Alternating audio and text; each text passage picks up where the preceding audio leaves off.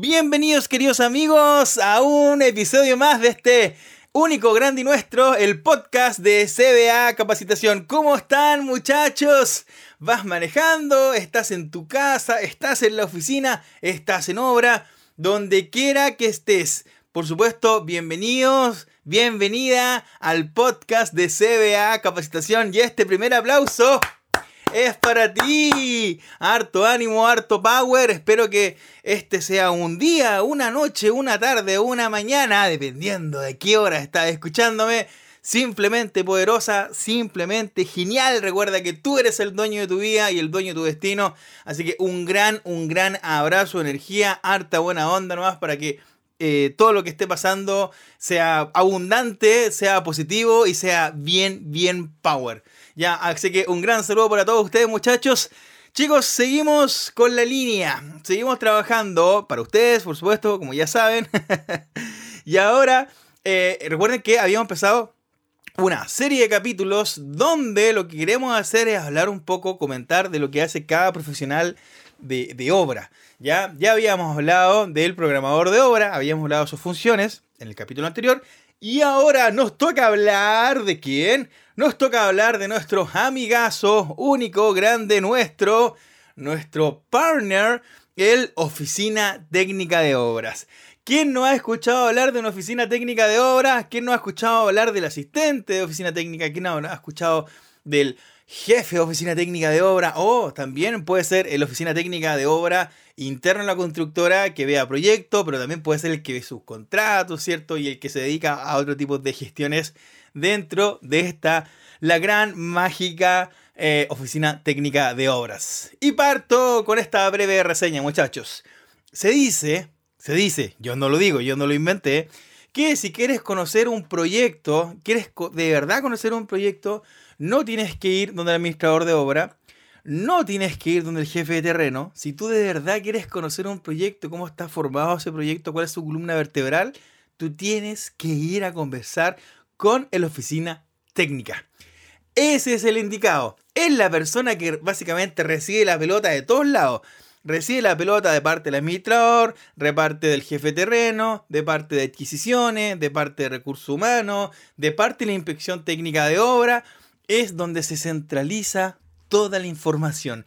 Es un cargo, es un super cargo dentro de la industria. Hay que ser bien caperuso para trabajar en oficina técnica porque hay mucha documentación, hay, eh, hay mucho registro, ¿cierto? Hay mucha data y por supuesto la idea es que nosotros tenemos que mantener eso. Así que si quieres conocer de verdad una obra, muchachos, el hombre indicado es la oficina técnica de obra. Oye, pero qué bacán empezar a conocer de lo que hace este cargo para que tu amigo, para que tu amiga, si el día de mañana quieres eh, buscar pega como oficina técnica de obra, que sepas lo que vas a hacer. O sea, desde ya te digo que vaya a dormir poco. desde ya te lo digo, pero es un cargo que te va a enseñar muchísimo, muchísimo, muchísimo. Tengo muchos colegas que pasan de eh, oficina técnica a administrador de obra, con los años obviamente, esto no, es mágico, pero agarran un, un, conocimiento, pero no de la parte como técnica administrativa eh, contractual del proyecto que en realidad es súper valorado el día de mañana porque hay colegas que se van como a la parte de construcción y, básicamente lo que es el jefe terreno. Pero llevar el control administrativo, económico, contractual de un proyecto es algo sumamente complicado y sumamente difícil. Ya, aquí está la trazabilidad de toda la información.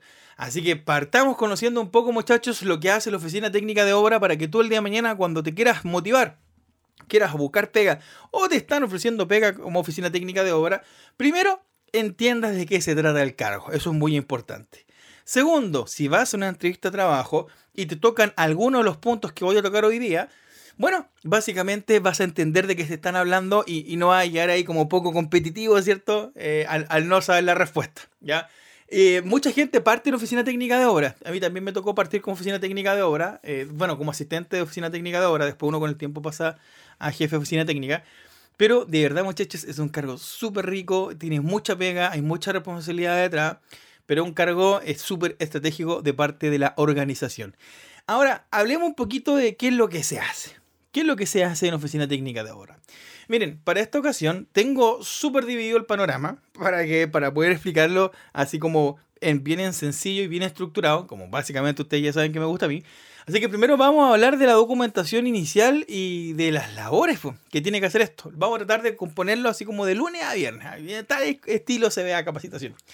Cuando inicia un proyecto, cuando inicia un proyecto, muchachos, siempre va a estar la entrega, ya básicamente lo que se conoce como el kickoff. No sé si habrán escuchado alguna de esa palabra que le gusta poner el nombre gringo a las cosas, ¿cierto? Pero en español sería como la entrega formal que le hace estudio de propuestas a obra, donde le entregan con qué ubicaron, las consultas y respuestas que tenían, o sea, toda la documentación con la que ellos estudiaron el proyecto, se lo entregan a terreno. Eso es como el proceso del kickoff, es, es, esa empresa, donde, o sea, esa empresa, perdón, ese acto donde se empieza a generar esta información. Y básicamente, todo lo que tiene que ver con esas relaciones, la recepción de los documentos de licitación, las bases generales, las bases específicas, el contrato de la obra, el presupuesto, la programación de obra, ustedes ya saben, súper conocida acá en CBA, las consultas y respuestas y las ubicaciones. Todo eso se entrega para que em, terreno lo empieces a estudiar. Por supuesto, aquí nadie se va a aprender nada a memoria, ¿cierto? Pero si hay cosas muy importantes, por ejemplo, que ver el tema de las bases, por ejemplo. ¿Cuáles son las garantías que vamos a dejar? ¿Cuáles son las reglas del juego? En el contrato, lo mismo. O sea, son cosas que nosotros tenemos que manejar porque vamos a llevar la obra con estos documentos, hay alguna adicional, alguna obra extra, en qué condiciones aplican los aumentos, en qué condiciones no aplican los, aumentos, perdón, si me van a sacar multa, por qué me la van a sacar, cuáles son las, condiciones del contrato, ¿cierto? Y las exigencias del mandante que venían en el anteproyecto, que básicamente eso lo vamos a encontrar en las bases. Todo, todo, todo, la parte eh, contractual, muchachos, la vamos a encontrar aquí en este kickoff. Recuerden que este es cómo se estudió el proyecto y todos los antecedentes que habían. Entonces, muchas veces va a pasar que todo estaba en revisión cero, por ejemplo. ¿ya? Y las cosas van a empezar a llegar a, terreno después como en revisión 1, que son la revisión como eh, se le dice también como aptos para construir. Ya todo lo demás de licitación puede mutar, puede cambiar, pero lo importante siempre es como trabajamos con un contrato, es entender lo que se cobró y entender lo que tengo que ejecutar. Luego de haber recibido toda esa información y una vez que ya te entreguen la, documentación entera, la inspección técnica a nosotros nos debería entregar eh, los planos del proyecto. Los planos del proyecto y generalmente te entregan dos copias, ¿vale? Una que es, eh, bueno, una generalmente que queda como en el archivo de oficina técnica de obra o en la sala de reuniones y otra copia que se puede ir para terreno. Lo importante es que esta documentación tiene que venir timbrada por la ITO y importantísimo, todo documento que uno reciba de la ITO tiene que venir con el timbre que sea apto para construcción, ¿ya? Bueno, eso se ocupa generalmente en, los planos, cuando es básicamente una, sé, una respuesta a una RDI o una ficha. Em, la RDI no tiene el documento, pero sí eh, la ficha debería tener un timbre que sea como apto para construcción, ¿vale? Todo lo que sean esos detallitos son importantes para ustedes. ¿Y por qué es tan importante el tema del timbraje de los planos APC, como también se le llaman, que en este caso sería aptos para construcción? Porque nosotros tenemos que llevar una claridad súper buena en cuanto al control de esos documentos. Tenemos que llevar un control, pero exhaustivo, de todo lo que tiene que ver eh, con la parte de los planos. ¿Por qué motivo? Porque existe algo que se llama la copia controlada, así que acuérdate de ese detalle si algún día te lo preguntan. Todos los documentos que tú como oficina técnica liberes para terreno, Sí, porque tú eres el que libera la información al terreno, ojo con eso. Eh, tú tienes que tener claridad de qué documento salió, con qué fecha y cuándo se anula. Y si se anula es que ir a retirarlo de terreno. Bueno, generalmente quizás no vaya a ir tú, pero vaya a mandar al asistente de oficina técnica y lo vaya a retirar. Entonces pasa mucho, por ejemplo, cuando tengo los subcontratos, uno le entrega un proyecto, sale alguna ficha, sale una modificación, tú se la entregas. Y lo que no puede pasar, amigos míos, es que después salga la versión 1, versión 3 y en terreno tengan las versiones anteriores. Hay que dejar nulas esas versiones, nulas, nulas, nulas. Ahora, detallito técnico, porque de repente me ha pasado que en algunos proyectos el hito viene y en tus planos marca la raya sin nulo. No, no, no, no, no, esa no es la formalidad de hacerlo por si acaso, muchachos, así que nunca les vaya a pasar. Tú, cuando a ti te entregan el proyecto, tú te haces responsable del proyecto, ¿ya? Eh, entonces, si alguien le va a poner nulo, al plano tiene que ser tú, pero no puede venir otra persona a ponerle el nulo. De hecho, es un tirón de hoja para ti porque tú eres el responsable de que la documentación de la obra esté al día. Por ejemplo, si hay un problema con el trazado, ¿a dónde va a venir el trazador? oficina técnica. Si hay un tema constructivo, ¿dónde viene el jefe de terreno? Oficina técnica. Si quieren algún detalle de algo, ¿dónde llegan? Oficina técnica. Oficina técnica, oficina técnica, oficina técnica. ¿Por qué? Porque él es el que centraliza toda la información. ¿Y qué pasa si la oficina técnica tiene algún problema con los planos? Hay algo que de verdad no le calza. Bueno, ahí conversará con Laito y buscará alguna solución. Y si no llega a la solución, Laito le va a decir, oiga, manda una RDI, un requerimiento de información, una SDA, o mande cualquier tipo de documento para poder consultárselo al especialista que correspondes. Así que control de timbraje de planos, muchachos, APC es clave, clave, clave. Pero ojo, para esto hay que ser súper, súper ordenadito. ¿Listo? Importante. Otro punto que tú también va, te va a tocar ver cuando trabajes en oficina técnica de obra tiene relación con la cubicación de obra versus la, cubicación perdón, de licitación. Yo inicio bien, Cristian, pero no es lo mismo. No, porque licitación básicamente cubica para ganarse la propuesta obra cubica para construir. La cubicación de licitación, muchachos, tiene eh, el siguiente esquema. Por ejemplo, si ves un muro, digamos que cerca tuyo hay un muro en alguna parte, o quizás va en el auto, hay un edificio. Básicamente, eh, licitación mide, el muro tiene 10 de largo por 2 de alto. Listo. ¿Cuántos metros cuadrados tenemos ahí? 2 por 10, 20. 20 metros cuadrados. Listo. Y le ponen el itemizado 20 metros cuadrados del tabique tipo tanto. ¿Eso funciona en obra? ¡No! ¿Por qué motivo? Porque yo no puedo ir a la ferretería, no puedo ir al, lugar, al proveedor que me da los materiales y comprarle, oiga, ¿me puede dar 20 metros cuadrados de tabique, por favor, tipo tanto, tanto, tanto? Eso no existe. La ubicación de obra trabaja en base a los APUS, trabaja en base al descompuesto. Yo quiero decir, ya, perfecto, ese tabique son 20 metros cuadrados, ok. Pero para mí, para obra, significa que tengo que tener el día de ejecución de esa tarea 8 planchas, 4 montantes, 5 canales, 2 cajas de tornillos, 2 cajas de cabeza de lenteja, un Royelana R128. Eso es ubicación de obra. Así que si a uno de repente le cuesta ubicar, va a tener que empezar a descomponer para empezar a pedir los materiales. Ahora, dato bueno, el que hace esta pega generalmente el jefe de terreno. Ya el jefe de terreno el que hace la descomposición pero si piden apoyo de la oficina técnica, la oficina técnica también podría hacer eso. Entonces es súper importante, es súper importante llegar a un nivel de ubicación de, terreno para comparar las diferencias que hay con licitación. Y créanme que a veces hay muchas diferencias con licitación, de hecho pasaba en muchos casos. Porque como licitación se dedica a ganarse la propuesta, de repente se bajan aquí, se bajan allá, y después uno ubica el terreno y dice, uy, sé que listado de ubicaciones no pasa nada tengo que hacerlo de nuevo. Así que una de tus funciones será volver a ubicar todo el proyecto y obviamente le van a poner harto énfasis al hormigón y al fierro. Así que vuélvase caperuso nomás en ubicar hormigón y fierro, que básicamente siempre se van a ir a las partidas más grandes del presupuesto, hablando de costo. ¿ya? Ese es un dato también muy importante. Las partidas grandotas. Vámonos a, a los elefantes, también se le dice en la industria, así que para que lo tengan en consideración.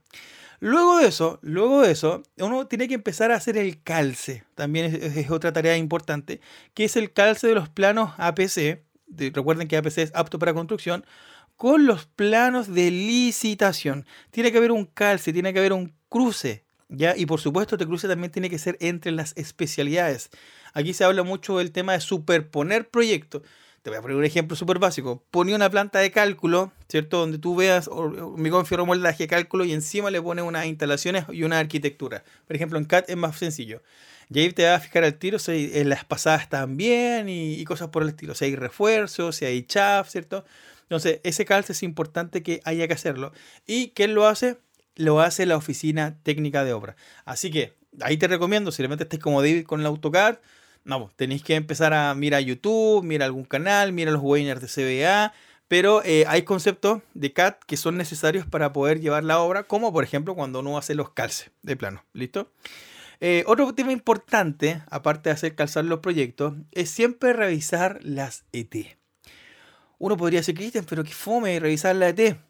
No, no, no, no, no. Siempre tienes que revisar las especificaciones técnicas, ¿cierto? Versus el proyecto de licitación mira qué bonito, mira qué bonito el cuadre. Porque ahí es donde empiezan a aparecer de repente los adicionales. Oye, pero esto no estaba considerado de este material, de esta manera, de este tamaño de licitación. Y resulta que a obra me llegó de otro material, me llegó de otra manera, me llegó de otra forma, de otro color. Por eso es importante que también siempre haya ese calce de especificaciones técnicas de tus ET versus las ET de licitación, ¿ya? Porque, ya lo dije, no son los mismos proyectos, uno es licitación y la otra es versión apta para la construcción. También dentro de las funciones, tienes que pensar que vamos a trabajar fuerte en las reuniones de obra. Sí, tal cual vas a tener reuniones de obra. Vas a poder compartir información en la reunión de obra. El, ojo, en las reuniones de obra generalmente, por lo menos la estructura que yo conozco, la reunión de obra parte cuando ya, cuando todos se coordinan para decir un día y a una hora. Se junta el arquitecto, se junta el calculista, eh, eventualmente el de instalaciones, el mandante, el de la constructora y la inspección técnica de obra. Y eh, lo que se adecua normalmente es que quien lleva la minuta es la persona que de alguna manera dirige la reunión de obra. En este caso siempre eh, o eventualmente lo podría ir dirigiendo o por lo menos hace como que la dirige la inspección técnica de obra, ya que los puntos a tratar, de hecho, ya están como pauteados dentro de la minuta. Generalmente se parte hablando, por ejemplo, de eh, prevención de riesgo. ¿Cómo estuvo la prevención de riesgo? Después de eso, podrían hablar, por ejemplo, del avance del proyecto. Después podrían hablar de RDI. Después podrían hablar de estado de pago. Después podrían hablar de arquitectura. Después de cálculo. Después de instalaciones. Y para finalizar, generalmente siempre se va a una vuelta a terreno, ¿cierto? Y hay un punto en la minuta también que sería el tema de terreno, de todas las observaciones que se vieron abajo. Así que también tienes que aprender a hacer una minuta de reunión. Las minutas suenan fáciles, pero la vez que a mí me tocó hacer una minuta, de hecho andaba súper perdido con los puntos, cuál sería el punto 1, el punto 1, punto 2 que viene de la semana anterior, que está resuelto, que está pendiente, que es informativo, que es nuevo. No sé, ahí te acabo de, comentar la, tipología de los temas que uno coloca. Bueno, lo voy a repetir un poco más lento porque si algún día lo quieres volver a ocupar. Dentro de la estructura de una minuta hay temas que son nuevos, hay temas que están pendientes, hay temas que son informativos y hay temas que están resueltos. ¿Listo? Entonces, esa clasificación es la que uno ocupa generalmente. Pero lo importante acá es que te va a ir a tocar ir a reuniones de obra. Y te pido un favor, de hecho te voy a pedir un favor así casi personal. Jamás en la vida te quedes callado en una reunión de obra técnicamente en una esquinita donde nadie te vea. ¿Por qué no? Porque como ya lo dije, ahí van a haber ojos importantes. Lo más probable es que esté, bueno, va a estar tu jefe, va a estar el administrador de obra, va a estar el gerente o subgerente de la constructora, o sea, el jefe del administrador de obra, y eventualmente también podría haber alguien, un gerente de la constructora. Entonces, tener a una oficina técnica callado, siendo que todos sabemos que es un cargo estratégico y un cargo importante, no es muy bien visto porque es como, oye, pero como no hay ninguna duda de parte de la oficina técnica, tiene todo claro. Bueno, si fuéramos tan, tan secos, eh, no construiríamos como construimos. Eh, construiríamos quizás un edificio, no sé, pues, como lo hacen los chinos, ¿cachai? En dos semanas o un mes, pero no somos de ese tipo, ¿cachai? Entonces sería raro que una persona se quedara callada nomás en una esquina. Así que hacemos un favor, pero más importante, hazte el favor a ti de jamás quedarte callado en una esquina, porque en realidad eso te hace ver débil. Una de las cosas eh, que es importante para ir creciendo en la industria de construcción, que, que por lo menos yo viví, y que es un caso muy personal, hay que mostrarse. Siempre. Recuerda mis palabras. Hay que mostrarse. Nunca te quedes callado esperando la oportunidad tienes que mostrarte, ¿vale? Y la reunión de obra es un punto muy bueno para mostrarse. Siempre con respeto, siempre a su tiempo, pero es un punto muy bueno donde tú obviamente puedes ir creciendo y puedes mostrando lo que vas haciendo. Así que a mí me sirvió, toma ese consejo.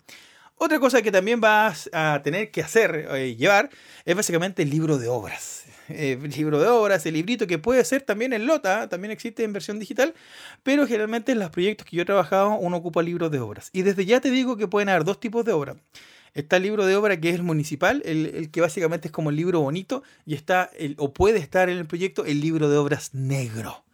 Ya que básicamente muchas municipalidades saben que existen, pero todos se hacen los locos, porque los proyectos son plata.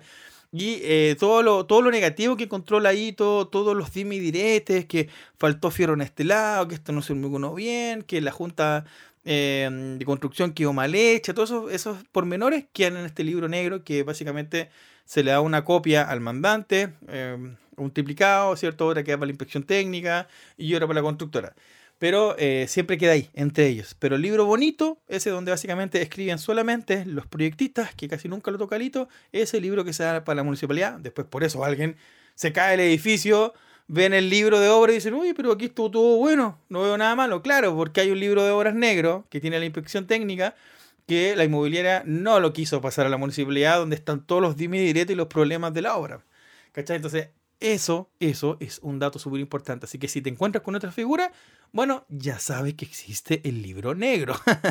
Pero en la práctica el formal es el libro de obras normal, donde la primera carátula, ojo, tienes que saber hacer una apertura de libro donde va el nombre del proyecto, el número de permiso de edificación, los profesionales que participan. Hay un casi un formato para poder hacer eso, donde tú vas rellenando los datos y esa es la nota inicial de apertura del libro de obras. Y después tú tienes que ir dejando tu bitácora, ¿no? De la información que tú necesites. Si mandas una RDI, tú colocas. El día de hoy se emitió una RDI número tanto, tanto, tanto, se pone la respuesta del hito. Si tú mandas un estado de pago para revisión, todo tiene que quedar apuntado en, la, en el libro de obras. Y siempre importante, que la hito o el mandante o la contraparte en realidad siempre te firmen ese libro de obras para dejar la constancia de que tú hiciste tu pega. Ahora, otra cosa, ¿qué es lo que más? ¿Qué es lo que más tengo que ver en terreno? Bueno, después ya llegamos a la parte de instalación de faena. Y en la instalación de faena siempre esto tiene que ser súper colaborativo, en todo lo que se colabore. Una de las principales funciones que hace el principio de la oficina técnica, y aquí de nuevo hablo del CAT, es pescar el AutoCAD. Abrir el plano de, de, trazado o algunos planos de arquitectura o de obra gruesa y posicionar la grúa. Posicionar la grúa, a ver dónde dejo la grúa, dependiendo del brazo, dónde me queda mejor, dónde voy a hacer mi cancha de acopio, dónde voy a poner las bodegas, dónde voy a poner el banco de fierro. Todas esas consultas son colaborativas. Ahora, en la práctica el jefe de terreno con el administrador pueden ver eso. Pero si el administrador de obra te dice, oye, ¿sabéis que posicioname la grúa para ver dónde queda mejor? Eh, no lo va a hacer él, te va a mandar a ti. por escala de jerarquía. Ya, entonces siempre es importante que sepan hacer ese tipo de cosas. Y eso es lo que básicamente se ve en la instalación de faena. Ahora, ¿qué otras cosas importantes también ve una oficina técnica de obra para que te vayas ahí enamorando de la oficina técnica de obra? Bueno, ya lo hablamos, ¿cierto? Siempre la copia controlada de los planos. Importantísimo, siempre las copias controladas de los planos en la etapa de control de documento. También tenemos que ver el tema del control de las RDI cuáles RDI, requerimientos de información, se han generado, cuántas se han respondido, trabajar con formatos para poder establecer esta información, porque a veces un proyecto puede tener 100, 10, 200, 500, puede tener muchas RDI, pero tú tienes que llevar el registro para entender qué te respondieron y qué no te respondieron. Y ojo, con fechas tope. Todas las cosas tienen que tener un tope en la vida, no puede ser como esperando una respuesta eternamente. Entonces tiene que generarse también esa, esa respuesta. Ahora, también lo que se ocupa, eh, bueno, no en todos los proyectos, es tener el control de los protocolos de obra. Protocolos de hormigones, protocolos de densidades, estadísticas en realidad de calidad. Ahora, si la obra tiene un departamento de calidad, bueno, esta información la va a llevar calidad, pero eh, en muchas obras no existe el departamento de calidad, existe el niño nomás que de repente le va a entregar al ladito, pero él no es calidad no existe el departamento en realidad, porque para lo que estoy hablando debería existir un departamento de calidad de obra, ¿ya? Pero si no existe esa gerencia en ese departamento, técnicamente digamos que la oficina técnica va a ser el que termine administrando todo, ¿listo? Y ahí también en ese control de protocolos es muy clave, por ejemplo, tener un planito en la, muralla. Estos planitos que quedaron nulos, por ejemplo, de, de, obra, de obra gruesa, claro, de la planta al cielo piso tanto, y tú lo vayas churando. Por ejemplo, hoy día hormigonaron el tramo los A1. Tú lo pintáis ahí, lo pintáis y le ponéis la fecha. Y así, obviamente, también en un monito vas llevando el avance del proyecto. Entonces, también esto es muy clave. Entonces, ahí te lo recomiendo. Si no lo estás ocupando, pesca un plano antiguo, pégalo en el container o en la pared eh, y anda, por ejemplo, si hoy día hormigonaron el tramo entre, no sé, entre A y C, entre 1 y 3, achúralo y ráyalo. Ponle la fecha. Y así va llevando la trazabilidad de lo que vaya haciendo junto con los protocolos que corresponden. Eso es un datazo. Junto con eso, también tenemos que llevar todos los documentos hasta de los permisos de obra. Los permisos. ¿Cuándo se saca el permiso de obra oficial? Eh, tenemos los certificados, por ejemplo, hay que ocupar la vereda, hay que sacar permiso, quién lo va a gestionar, quién va a guardar el, permiso, si llegan los inspectores municipales, quién lo va a atender, dónde está la información. Entonces, es mucha información y mucha información que debe estar bien organizada. ¿Te imaginas, por ejemplo, que tú pidas un permiso de uso de vereda eh, y después se te pierda? Eso no debe suceder. Por eso la oficina técnica de obra tiene que ser muy, muy, muy, pero muy ordenadita para que lo, eh, lo, lo, consideren siempre. Otra de las funciones también importantes es que una oficina técnica de obra tiene que tener conciencia y tiene que saber de presupuesto. Y lo más importante de un proyecto, muchachos, es adicionales de obra. ¿Por qué? Porque lo digo, porque llega una etapa del proyecto y la oficina técnica de obra se vuelve al final, pero muy al final del proyecto, la oficina técnica de obra muta, es como una es como una oruga que se convirtió en mariposa. Aquí es lo mismo, la oficina técnica de obra muta y se convierte en una fábrica de adicionales, así, tal cual como te lo cuento. Entonces, por eso es importante que nosotros siempre tengamos conciencia de revisar el presupuesto de construcción, ver y entenderlo bien, qué es lo que se cobró y qué es lo que no se cobró.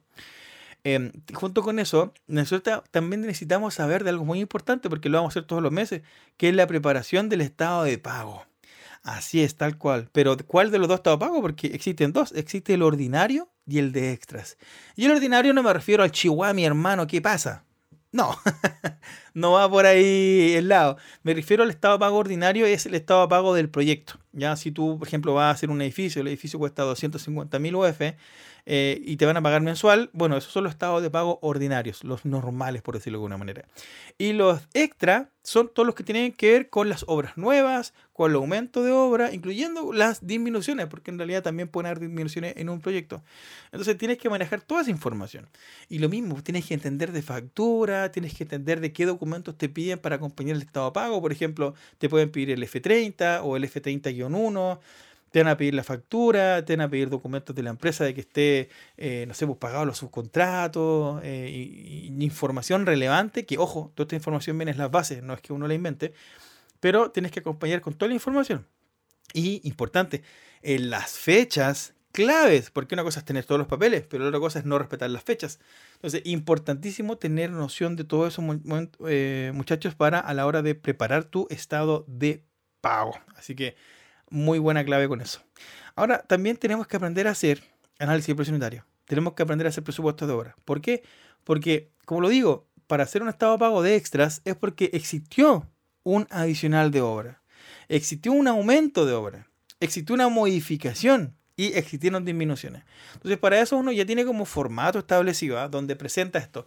Pero aquí viene un dato clave para que sea ordenadito siempre siempre, siempre, siempre un adicional, un aumento, una modificación o una disminución debe ir acompañado de respaldos. Primero tú tienes tu carátula. Por ejemplo, vamos a hacer un ejemplo.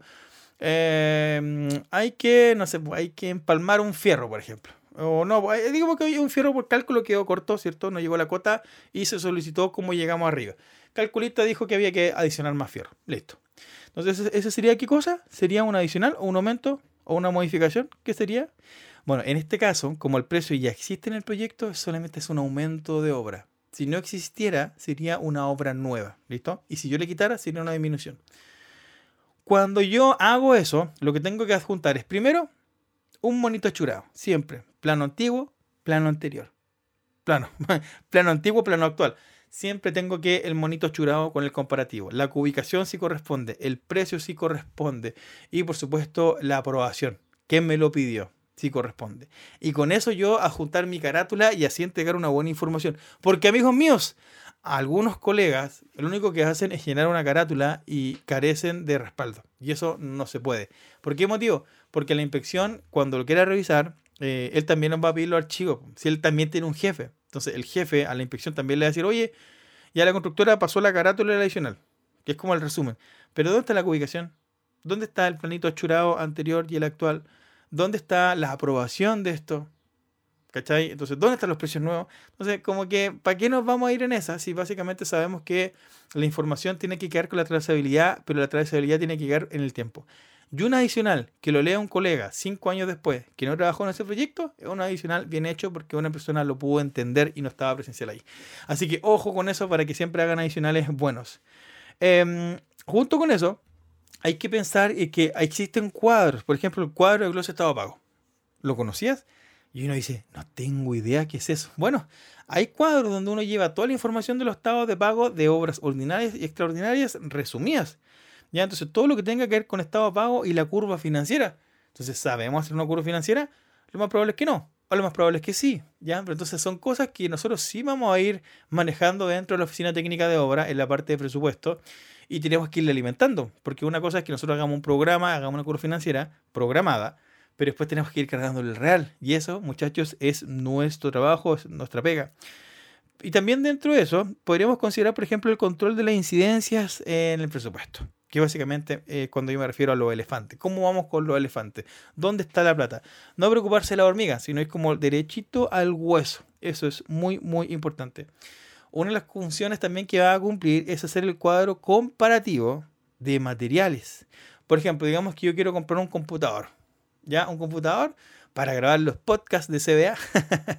Entonces yo no puedo llegar y contratar a cualquiera. ¿Ya? Yo tengo que por lo menos tener tres cotizaciones, computador 1, computador, computador 3. Ahí hacer una evaluación de proveedores y cuando yo estime, eh, no sé, pues, decir ya, me tiro con este. Mi jefe lo revisa, ve si está de acuerdo y si es mucha plata, el, mi jefe, el jefe de mi jefe o el subgerente o el gerente también lo van a revisar. Entonces, por eso es importante también hacer cuadros comparativos y sobre todo con los temas de subcontratos. Uno no llega y dice, no, yo quiero trabajar con ese subcontrato. Existe un cuadro comparativo de subcontratos que básicamente a mí me dice em, con, por cuál guiarme. ¿ya? No es una decisión así unánime, pero por lo menos me da indicios de por cuál yo debería guiarme. Después, entre personas, obviamente, y negociaciones, uno cierra con, con el que corresponda. Otro punto importante a considerar es el tema de la programación de obra. Aquí mis amigos que ya han hecho el curso de Project en CBA Capacitación me van a entender. Los que no, los invito a revisar YouTube o algún otro lugar donde puedan encontrar información sobre programación, porque esto es muy importante. Porque una de las funciones que va a tener que hacer al principio de la obra es hacer el programa de obra. Entonces, si no sabes hacer un programa de obra, obviamente ese programa va a quedar malo, ¿ya? Y siempre los programas tienen que ser impactables. Siempre los programas tienen que tirar para el lado de la constructora, nunca para el lado del mandante. Si hay que reprogramar algo, por ejemplo, no sé, por mandante, el mismo ejemplo, hay problema con fierro, mandaron una RDI, se arregló.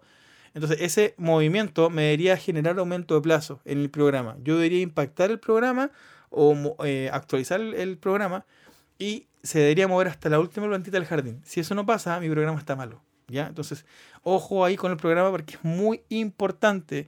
Eh, pero para llegar a hacer eso, siempre hay que revisar el contrato en base a la programación. ¿Qué me pide? Me pide una programación con recursos, sin recursos, con plata, sin plata. Entonces, las reglas del juego siempre la van a tener en las bases, muchachos. Importante también, ¿qué debe contener el programa? ¿Cuántas partidas? ¿Va a ser igual al itemizado? ¿No es igual al itemizado? Eh, ¿Tengo chip libre para poder hacer las partidas de mi gusto y para poder hacer el cálculo de productividad? Bueno, básicamente eso es lo que, lo que se define acá. Entonces, es muy importante. Y ahora también tenemos que tener noción de cómo la ITO nos va a revisar. Porque la ITO, por ejemplo, no puede tocar un hito que sepa mucho de programación eh, y que no haga bolsa el programa. O puede ser también que aparezca un hito, que es la mayoría, que no tiene idea de programación. Entonces, básicamente se va a enfocar en que lo escribiste con azul, lo escribiste con negro, lo escribiste con mayúscula, con minúscula entonces, siempre le tiene que buscar algo. Siempre. ¿Por qué motivo? Porque él también tiene que defender su postura. O sea, es su trabajo. De hecho, si él no hiciera ninguna observación, sería como raro. Volvemos a lo mismo. Entonces, de repente, a veces uno le deja ahí un, un cazabón nomás en el programa como para que él diga, ah, mira, ya eso está malo. ¿Cachai? Pero es como casi intencional. Entonces, siempre hay truquitos eh, para los conceptos de programación de obra, pero lo importante es el programa el programa siempre tiene que tirar para el lado de la constructora, nunca para la contraparte. Así que eso, amigazo, eso, amigaza, grábenselo porque eso es súper importante a nivel de programación de obra. Y otro tema importante, oye, que hemos visto otros temas importantes, eh, tiene relación con los subcontratos, con las adquisiciones y con el control de bodega. Siempre, siempre, siempre nosotros tenemos que trabajar con un programa de subcontratos y adquisiciones. Aquí las cosas no se compran de un día para otro. Aquí las cosas se programan y se programan con mucho tiempo para poder comprarlas, ver el stock y ver también el dinero, porque en realidad aquí no estamos hablando de un milloncito, estamos hablando de muchos millones de pesos. Lo mismo con el programa subcontrato. Ya esto es un edificio, entonces, eh, o un proyecto grande. Entonces, no, no, es como un tema de que yo diga, ah, no, si mañana contrato a Juanito Pérez para que venga a pintar la casa. No, no, no, no. es muy, muy grande, por eso se realizan los programas de subcontrato y adquisiciones. Y obviamente también tenemos que ver el tema del seguimiento de las compras y los arriendos. ¿En qué están? ¿Se compró? ¿No se compró? ¿Se arrendó? ¿No se arrendó? ¿Llegó? ¿No llegó? ¿Viene en barco?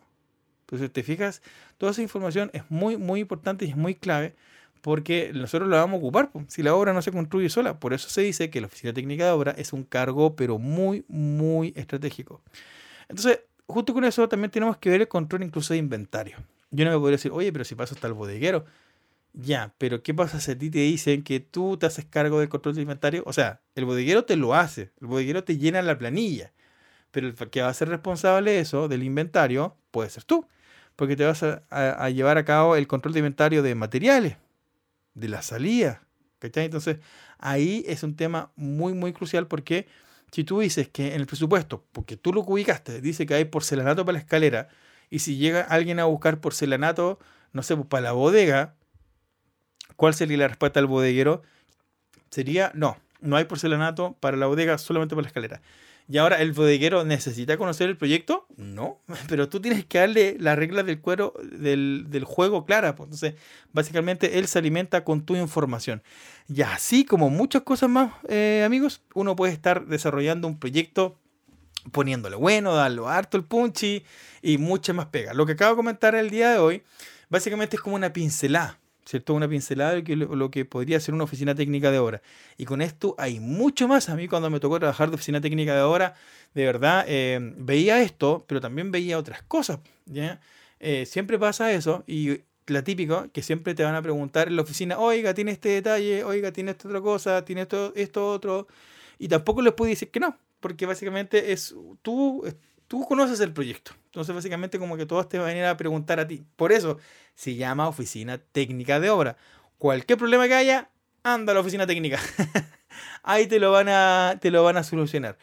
Y yo creo que el gran mensaje, por lo que hemos, eh, por lo que les he comentado el día de hoy, muchachos, es ser ordenado. Una oficina técnica de obra ordenada eh, es una buena oficina técnica de obra, porque es mucho papel, es mucho documento, es mucho correo hay que tener igual buena memoria. Y si no tienes buena memoria, tiene que ser bueno para el lápiz, bueno para escribir las cosas, para apuntarlas, pero no las puedes dejar en tu cabeza porque son tantas cosas que de verdad se te a empezar a olvidar. Y si quieres que te vaya bien en esto, querés ganar lucas como oficina técnica de obra, yo tengo varios amigos que son oficina técnica de obra, pero de proyectos gigantes, y yo no podría decir, pero oficina técnica de obra no es tan bacán, pero es que depende, po. Depende, porque si tú trabajas en una constructora que está haciendo una casa de 100 metros cuadrados, yo te podría decir, ah, quizás no está entretenido. Pero si estáis trabajando en oficina técnica de obra en una empresa gigante que está haciendo hospitales, un hospital no es chiquitito. Entonces, es, sí o sí es un cargo importante dentro de la industria. Entonces, si quieres llegar a eso, primero tienes que aprender. Segundo, tienes que tener la disposición, tienes que ser ordenado. ¿Ya? Y nada, pues tenés que estar ahí a, la punta del pie nomás con tu jefe, porque tu jefe va a ser el, administrador de obra, ¿no? Pues si el jefe dice, oye, necesito quedarme o necesito esta cuestión para mañana porque hay, hay reunión, ¿no? Pues tenés que aperrar nomás, ¿cachai? Es como la forma nomás de ir subiendo el escalafón, porque alguna vez él también fue oficina técnica de obra y él también tuvo que pegarse eh, las mismas pestañas, ¿cachai? Como, es como, hay que vivirlo, hay que vivirlo para comentarlo. Así que muchachos, muchísimas gracias por llegar hasta este punto. Espero que la información del día de hoy le haya gustado. Espero haberte acompañado. Ya, si todavía sigues, si, bueno, si vas manejando, si estás en tu casa, estás cocinando, estás en la universidad, estás en la oficina trabajando y aprovechando de escuchar el podcast de CBA, te mando un abrazo gigante harta buena onda, también harta buena onda de repente para la gente que lo está pasando medio mal. Recuerden que la vida es un van y ven, es arriba y abajo, es arriba y abajo. Y lo mejor de estar abajo es que no podéis llegar más abajo. Así que de ahí para arriba es, cosa de darle Así que un gran, un gran abrazo para cada uno de ustedes. Como siempre, recuerden, nos vemos en clases y ahora la típica, ahora nos escuchamos en clases.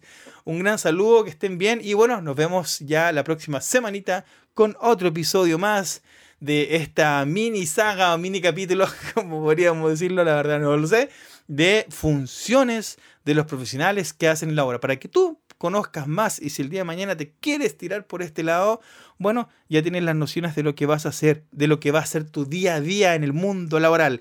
Un gran saludo, se despide tu servidor amigo Cristian Villavicencio Y muchachos, nos vemos y nos escuchamos en clase. Recuerda visitar www.cbacapacitación.cl y también visitar el Instagram, arroba CBA Capacitación. Un gran saludo, harta buena onda y póngale power.